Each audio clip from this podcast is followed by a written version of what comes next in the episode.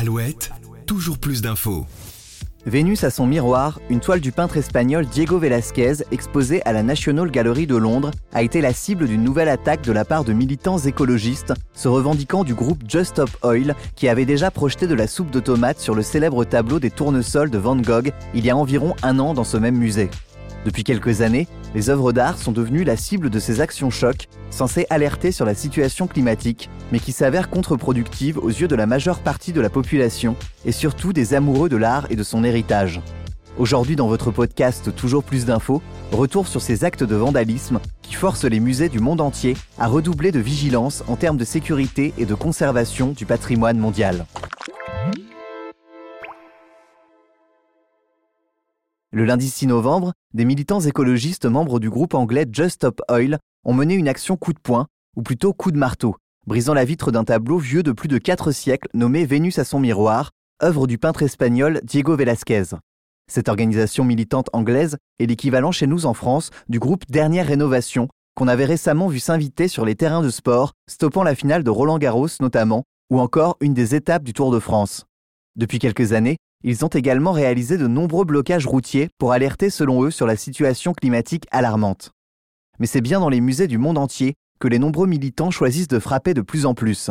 Il y a un an, quasiment jour pour jour, deux militantes du même groupe s'en étaient déjà prises au célèbre tableau de Van Gogh, Les Tournesols, et avaient été imitées quelques jours plus tard par deux jeunes à Potsdam en Allemagne qui n'ont pas hésité à lancer de la purée sur l'œuvre de Claude Monet, Les Meules. Mais pourquoi donc s'en prendre aux œuvres d'art pour faire passer leur message sur l'écologie? Pour ces militants, le rapport est évident. Il s'agit d'alerter de manière choc sur la situation climatique qu'ils jugent alarmante, en partant du principe que l'art et l'héritage ne vaut rien si la planète entière était amenée à disparaître. Mais pour de nombreux amoureux de l'art, ils se trompent de cible.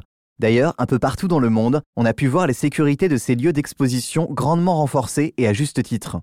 Peu après l'attentat à la soupe sur le tableau de Van Gogh, la France n'avait pas non plus tardé à se voir imitée par un autre collectif militant, baptisé Extinction Rebellion, qui avait pris pour cible la fondation Louis Vuitton, recouvrant de tags et de slogans l'extérieur du bâtiment. Si dans la plupart des cas, les militants revendiquent des actions pacifiques et non violentes, pour les conservateurs de musées, le risque zéro, lui, n'existe pas. Surtout lorsqu'on brise une vitre qui coûte quand même près de 3000 euros, comme à la National Gallery de Londres en ce début novembre.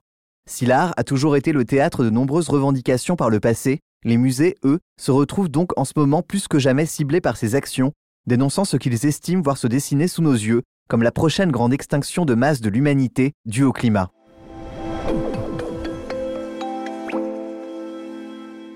C'était votre podcast du jour sur ces actions militantes menées dans de nombreux musées du monde entier et qui font l'actualité.